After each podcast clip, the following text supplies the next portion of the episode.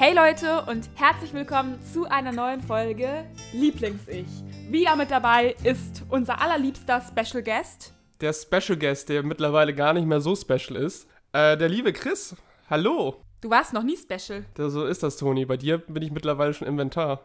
Ja, ist echt gut.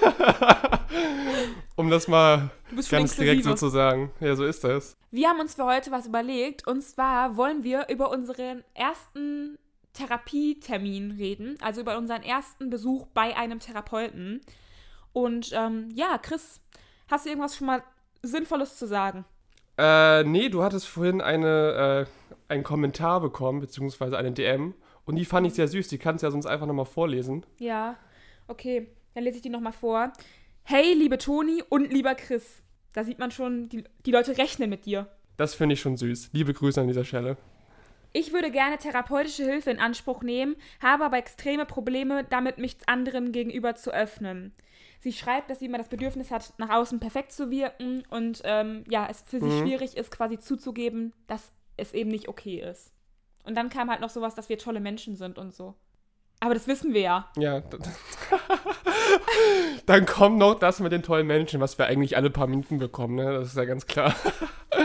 nee, da, ge- da ging mein Herz echt auf. Liebe Grüße an dieser Stelle nochmal. Und äh, ja, Toni, erzähl doch mal, wie war denn deine erste Therapiestunde? Ähm, boah, also super schwierig. Für mich war das halt schwierig zuzugeben, dass ich halt äh, Hilfe brauche, weil ich Angst hatte, dass Leute mich nicht ernst nehmen. Also ich hatte, glaube ich, Angst, dass Mhm. Leute denken, ich stelle mich nur an. Und deswegen wollte ich halt nicht zugeben, dass ich halt Hilfe brauche. Und ähm, ich weiß, dass ich im Internet gelesen hatte, dass Magersüchtige immer weite Klamotten tragen. Und äh, also um halt die Figur so zu vertuschen so. Und ich hatte halt eine Ja. kurze Hotpants und einen Top an. und dachte mir Oha. so, yo, die werden mich bestimmt nicht ernst nehmen, weil ich halt nicht Ja. so dieses typisch Magersüchtige trage an Kleidung. Ja, ich hatte aber auch mal eine, eine Freundin, Bekannte, wie auch immer, ähm, die auch wegen Magersucht in Therapie war, bei einer äh, Kollegin von meiner Psychologin damals. Und die hat argumentiert, sie trägt bauchfrei, weil ihre Klamotten, äh, weil ihr Bauch keine Klamotten verdient hat. Den, den Gedanken fand ich aber auch ganz interessant. Krass. Also ich weiß, ich weiß nicht, inwiefern das jetzt irgendwie passt zur Erkrankung oder ernst gemeint war. Ähm, aber ich fand es auch so ein bisschen komisch. Okay, das ist krass, das habe ich echt noch nie gehört. Ich auch nicht. Ich habe es auch seitdem nie wieder gehört. Ich weiß zwar auch nicht, wie so der Gedanke war. Also kann ja sein, dass der Gedanke ernst war. Ähm, aber in dem Moment kam mir das ein bisschen als Ausrede vor. Aber es ist ja auch egal, letztendlich. Kleidung spielt eigentlich sowieso keine Rolle. Ich kann mir aber sehr gut vorstellen, dass man sich da wirklich irgendwie Gedanken macht. Vor allem, wenn man da noch nie war. Ich, ich, wie gesagt, ich dachte, ich muss mich genauso kleiden und mich verhalten, wie man es von einer typisch Magersüchtigen verhält. Und ich kenne das von Mhm. Leuten, die halt auch wegen Depressionen zum Beispiel behandelt wurden, die halt sagen, dass es bei Depressionen halt so ist, dass man so denkt, man darf die ganze Zeit nur traurig gucken und man darf nicht mal lachen oder so. Ja. Und das finde ich halt echt total schlimm. Und da kann ich halt an jeden sagen, der jetzt zuhört, dass ähm, ich die Erfahrung gemacht habe, dass, das, dass Therapeuten da wirklich unterscheiden können. Also jetzt bei Magersucht zum Beispiel würde das niemand von Kleidung oder sowas abhängig machen. Und äh, zu mir krass. hat auch noch ähm, kein guter Therapeut, sage ich mal, also kein Therapeut, bei dem ich wirklich das Gefühl hatte, dass die kompetent sind, gesagt, also irgendwas zu meinem Gewicht gesagt. Ein einziger Therapeut Mhm. hat jemals was zu meinem Gesicht, Gewicht gesagt, also dass er nicht gedacht hätte, dass ich eine Essstörung habe. Krass, ne? Kannst du Ähm. mir mal ein Video schicken? Das war ähm, echt krass. Der war in einem Kinderheim als ähm, Vertrauenslehrer oder so und meine Mama hatte den irgendwo aufgetrieben. Mhm. Wahrscheinlich wollte die mich ins Kinderheim bringen. Ja, man soll sich ja alle Optionen offen halten, ne? Und ähm, na, auf jeden Fall, keine Ahnung, wir waren irgendwie in einem Kinderheim und da hat er ähm, das halt gesagt. Aber ansonsten hat nie mehr ein Therapeut, ah nee, und noch eine Therapeutin, aber die war auch inkompetent, die meinte, ich sehe proper aus. du wieder proper aus heute, Mensch. Ja. Mensch, Kinders. Aber ganz ehrlich, zu dem bin ich auch nie mehr hingegangen, zu beiden. Die waren halt inkompetent. Ja, kann ich verstehen. Aber ich war sonst bei mehreren Therapeuten noch, Mhm. auch mit einem Gewicht, wo halt niemand anderes gesehen hat, dass ich krank bin oder so. Also leichtes Untergewicht, ich- aber ich sah normal aus so. Ja. Dünn, schlank, sage ich mal, aber normal. Und da haben alle, also niemand hat was Krasses gesagt. Mhm. was mich, was mich gerade interessiert, weil du das so erzählt hast, ähm, waren denn die Therapeuten, wo du warst, darauf spezialisiert? Nee, ich glaube nicht. Auf die, auf die Erkrankung? Weil, so wie ich das jetzt mitbekommen habe, weil es halt so viele Erkrankungen gibt, ähm, spezialisieren sich Therapeuten oft auf einige wenige. Und von den anderen haben sie dann halt weniger Ahnung. Kann ja gut sein, dass sie zum Beispiel sich auf Depressionen oder so spezialisieren und dann kommst du mit einer Essstörung an und die wissen da gar nicht so viel drüber, weil sie da in, im Unterricht geschwänzt haben und dachten, Mensch, das brauche ich ja eh nicht, wenn ich was ganz anderes mache. Das wäre natürlich traurig, weil eigentlich sollte so ein Allgemeinwissen eigentlich schon da sein. Mhm. Aber weiß ich nicht, also so erkläre ich mir das zumindest. Also ich glaube, der, der ähm, eine Therapeut, der aus dem Kinderheim war, glaube ich, einfach schon so doof, das klingt zu alt. Also ich glaube, der ja. war irgendwie einfach so in seiner eigenen Welt. Und Damals gab es noch ganz andere Zulassungen, Beschränkungen. Und die Frau, bei der ich war, die, ähm, ich würde sagen, die war so ein bisschen abgedreht einfach. Also die war an sich komisch, die war nicht nur deshalb komisch, aber an, okay. an, kein anderer Therapeut hat sonst sowas gesagt. Und bei der Therapeutin, bei der ich jetzt bin, sie ähm, hat sogar relativ oft Essstörungen. Ah, okay. Mhm. Aber das passt dann ja auch wieder. Ja. Prinzipiell ist es immer gut, einen Therapeuten zu finden, der dann irgendwie auch auf die Problematik spezialisiert ist und da halt auch Erfahrung schon hat. Ja, obwohl ich jetzt mit meiner Therapeutin gar nicht mehr über Essstörungen oder sowas rede, weil es für mich einfach halt nicht mehr relevant mhm. ist. Aber trotzdem, ja, auf jeden Fall. anfangs war es halt trotzdem so das Gefühl, dass ähm, sie mich versteht. Und ähm, ja, aber jetzt mal wieder zurück zu der ersten Therapiestunde. Ich habe ähm, damals halt dann, wie gesagt, diese große Angst gehabt, dass ich nicht ernst genommen werde und habe mich deshalb halt versucht, so, so auch so zu geben. Und ich glaube, das ist auch so das Ding, was du mal mit den Selbstdiagnosen meintest. Also, du hast ja auch mal mhm. gesagt, wenn man sich eine Selbstdiagnose gibt, also wenn ich selbst sage, ich bin depressiv, dann gehe ich in der Depression noch mehr drin auf.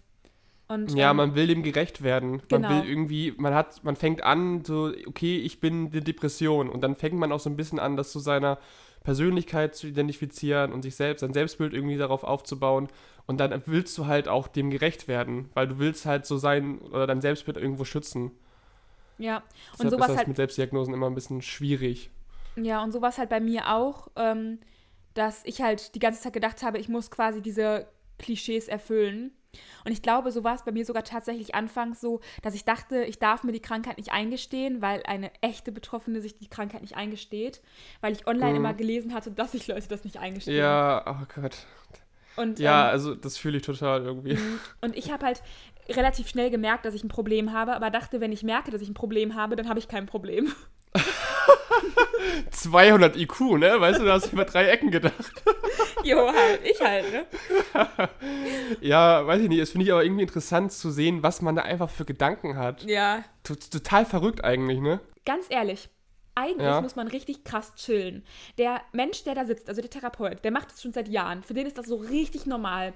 Und wenn ich jetzt mhm. überlege, für mich ist das auch so normal. Und wahrscheinlich war das für die Therapeutin, bei der ich das erste Mal war, genauso normal, wie es jetzt für mich normal ist.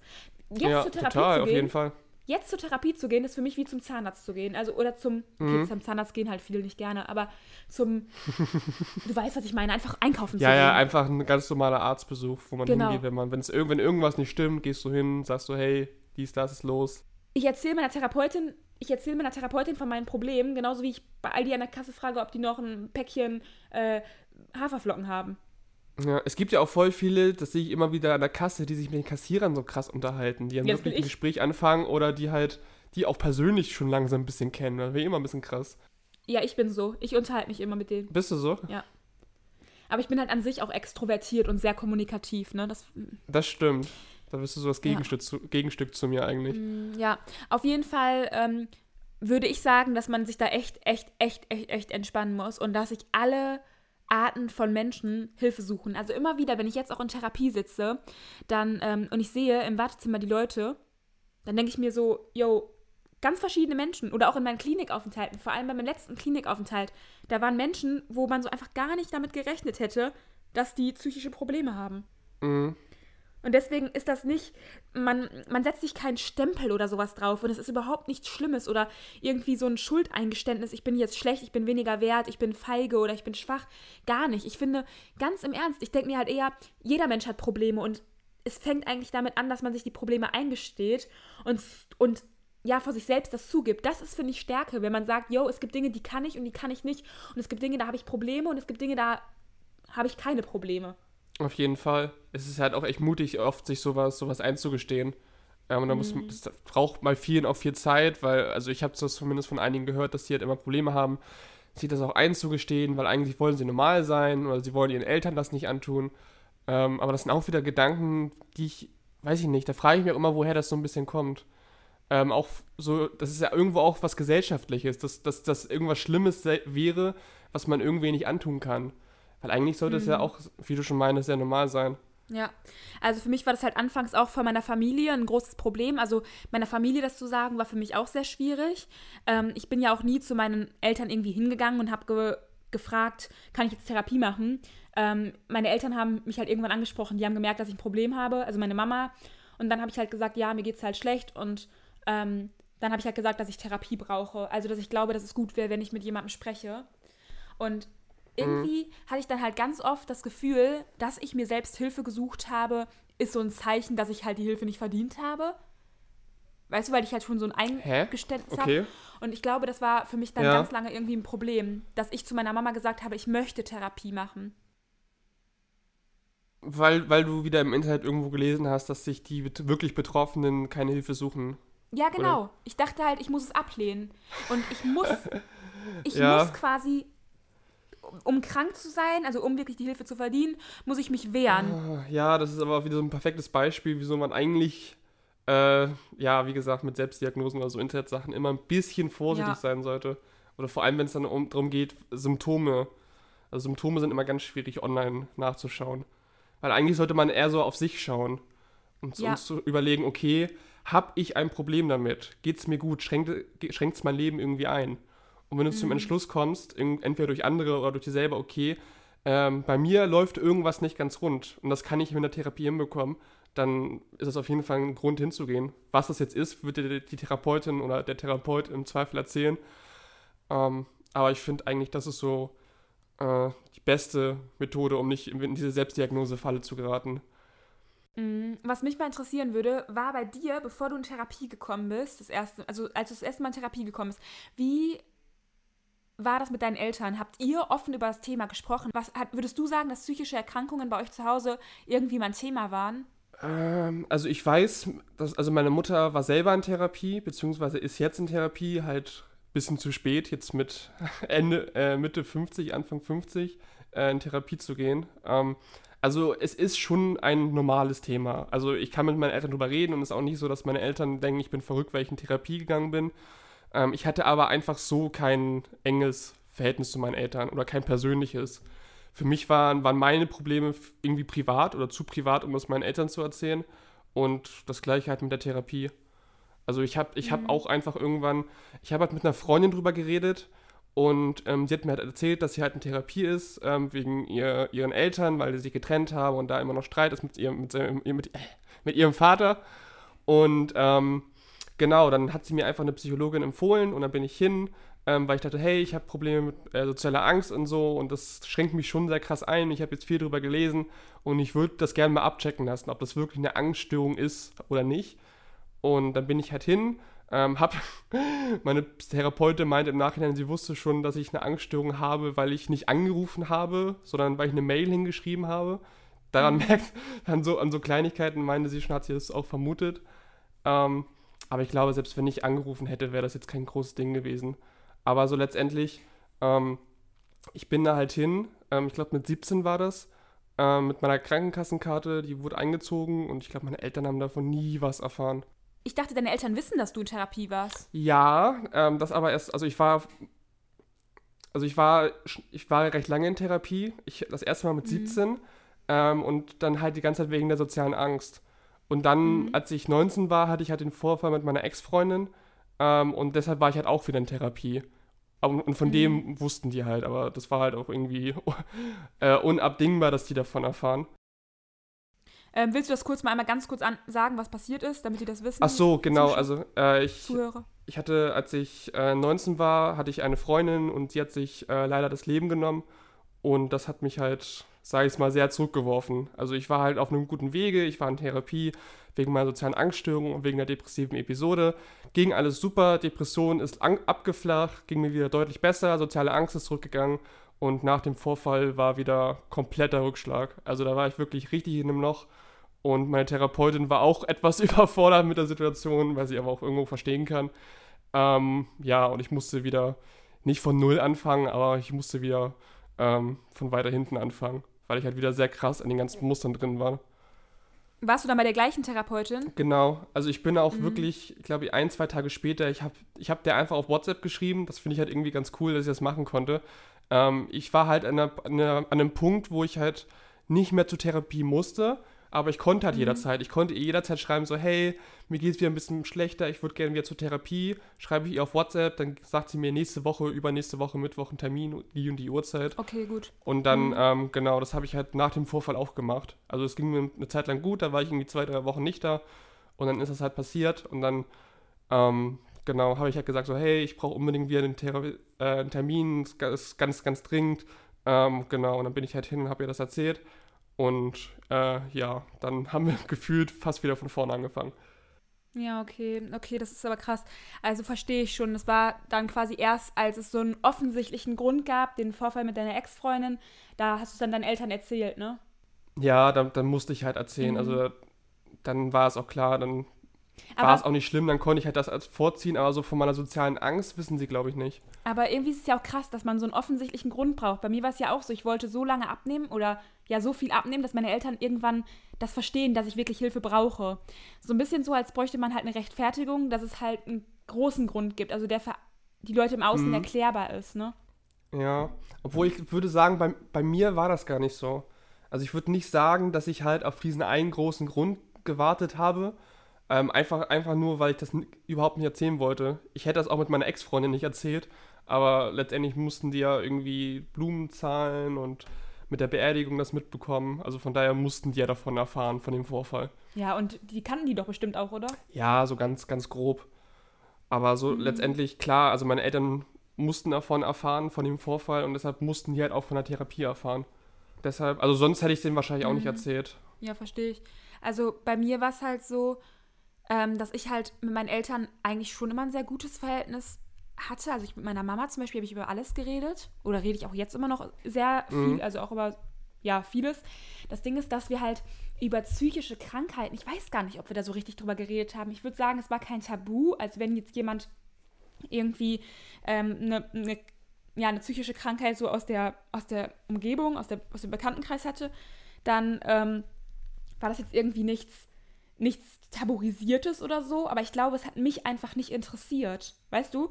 Ich glaube, ich habe einfach nicht nachgefragt. Ich habe so ja. hingenommen und dachte mir, ja, okay, die haben jetzt eine Depression, die Person hat eine Magersucht, okay, hm, ja. Aber bei mir hat das mhm. irgendwie nie so zur Aufmerksamkeit angeregt. Und deswegen haben wir uns da nie ja, richtig glaub, viel glaub, drüber zu Hause unterhalten. Und deswegen war das Thema für mich halt auch so fremd. Und ich wusste irgendwie nicht, wie meine Eltern dazu richtig stehen. Allgemein konnte ich mir denken, dass meine Eltern das okay finden. Aber so hinzugehen und zu sagen, boah, ich brauche einen Therapeuten. Ich hatte irgendwie auch Angst, dass meine Eltern denken, dass es ein Vorwurf ist, irgendwie, dass sie was falsch gemacht haben und dass ich jetzt Hilfe brauche. Oder mhm. so Schwäche zeigen, weißt du, das ist für ja. mich auch, das war für mich auch so ein, so ein Punkt. Also genau das, was auch das äh, Mädchen geschrieben hat, von dem die Nachricht kam. Ähm, dieses, dieses Ding von meinen Eltern, die Schwäche zu zeigen. Gar nicht vor mir selbst, sondern irgendwie so von meinen Eltern zu sagen, ich schaffe das alleine nicht. Das war halt ein Problem. Vor allem von meinem Papa. Das finde ich halt sehr interessant, weil ähm, ich glaube, bei mir war es sogar fast eher das Gegenteil. Dass ich das gerne gesagt hätte, einfach aus Trotz, um denen zu zeigen, wie die verkackt haben um denen halt nochmal mhm. eins reinzuwirken, weißt du? Oh, krass, ja.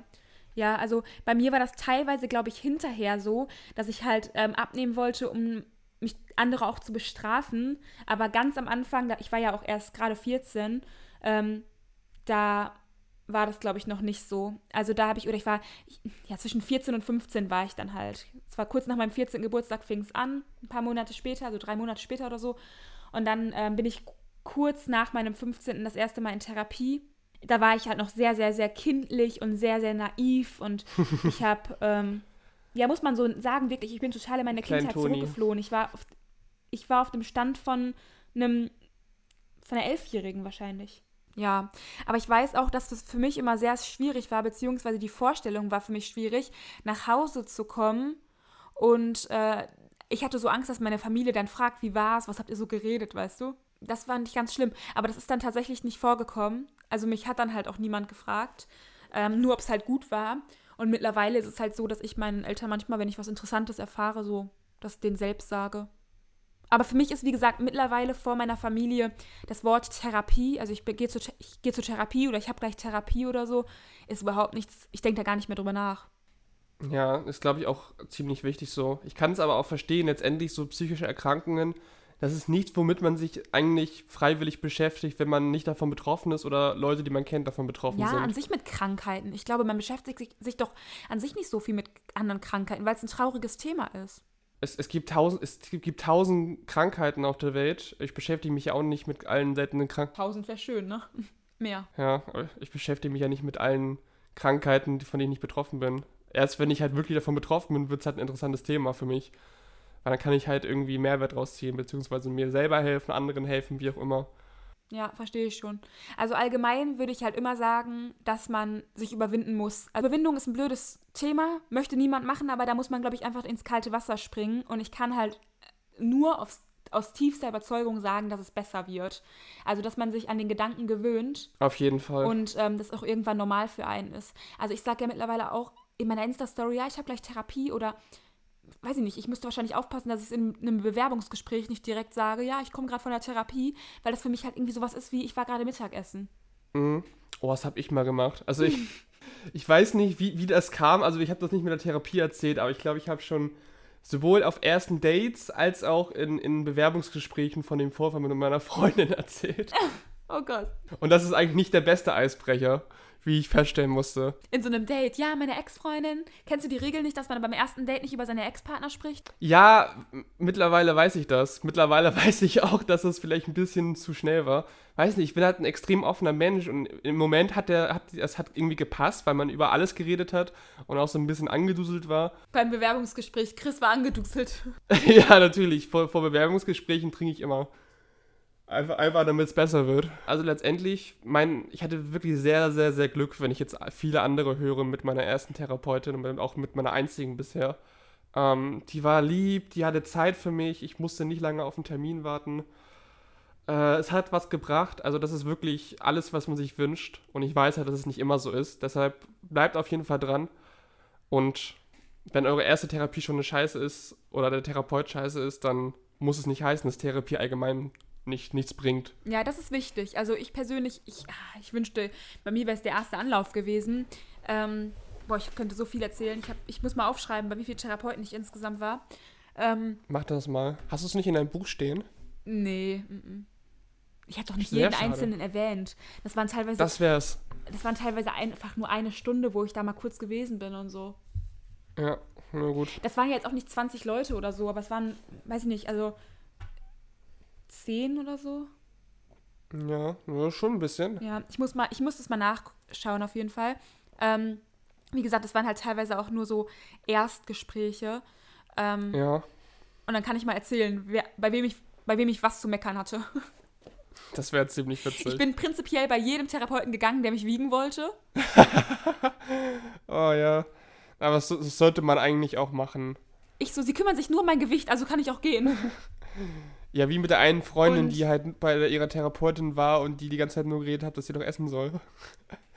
Best, das war bei mir. Best, nee, das war aber auch bei meiner Freundin. Ach, bei dir auch? Ja. Oh, das ist, ja. weiß nicht, das finde ich immer traurig. Ich meine, ich, ich, ich bin jetzt kein Experte oder so und ich bin auch kein, kein ausgelernter Psychologe, Therapeut, whatever. Aber selbst ich weiß mittlerweile, dass das überhaupt nicht geht. Ja, also in der ersten Stunde bei meiner ersten Therapeutin, die war so. Die hat immer gesagt, ja, aber oh, du wiegst Gott. doch viel zu wenig, isst doch noch mal was. Iss, iss doch was, mein Kind. Ja, es schmeckt mir aber nicht. Sonst wird das, sonst, sonst regnet es morgen. Stell mal vor, hat so argumentiert. Ja, aber wenn du nichts isst, dann regnet es morgen. Ja, ein Löffel für die Mama. Ja, genau. Oh, das wäre schön. Ein Flugzeug angeflogen. Ja. Oh, wäre das schön gewesen. Ja. Okay, lass uns das jetzt beenden. Es wird langsam. Ja, meine AirPods gehen langsam aus. Ja, es wird auch langsam. Ja, hast du genug von mir, Toni? Ähm, hast, hast du schon wieder genug von mir? Ja. Ja, das geht halt schnell bei dir, wirklich. Ich, irgendwann kann ich deine Stimme nicht mehr ertragen. Vor allem, wenn wir erstmal zwei Stunden davor telefonieren, weil du die ganze Zeit noch irgendwie isst und sonst irgendwas machst. Sorry. Okay, Leute, das war's jetzt mit unserem Gespräch über unsere ersten Therapieerfahrungen. Ich weiß nicht, ob ihr was daraus mitgenommen habt, weil Chris und ich haben gerade Mittagstief, würde ich mal sagen. Nö, bei mir geht's wieder. So langsam. Doch. Du hast immer ein Tief. ja, okay, dagegen kann ich nichts sagen. Okay, wir beenden das jetzt. Schaut bei Chris auf Insta vorbei.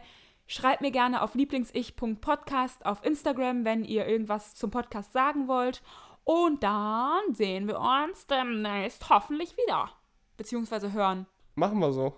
Ciao. Bis dann, Leute. Ciao. Alter, das war's ja mal wieder, ne?